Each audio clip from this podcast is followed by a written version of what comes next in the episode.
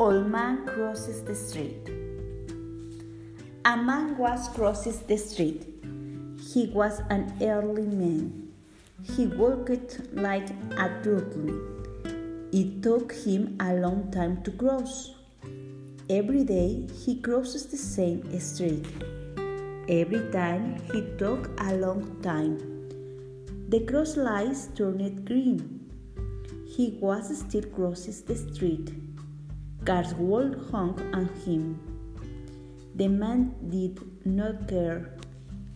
He could not cross any faster. Where is that man going? People would ask. No one knew where he went. The man walked with a cane. He had white hair and glasses. He crosses the street one day. A boy was standing on the corner. Where are you going? The boy asked. I don't know, replied the man. The old man was lost. Somehow he would find his way back home every day.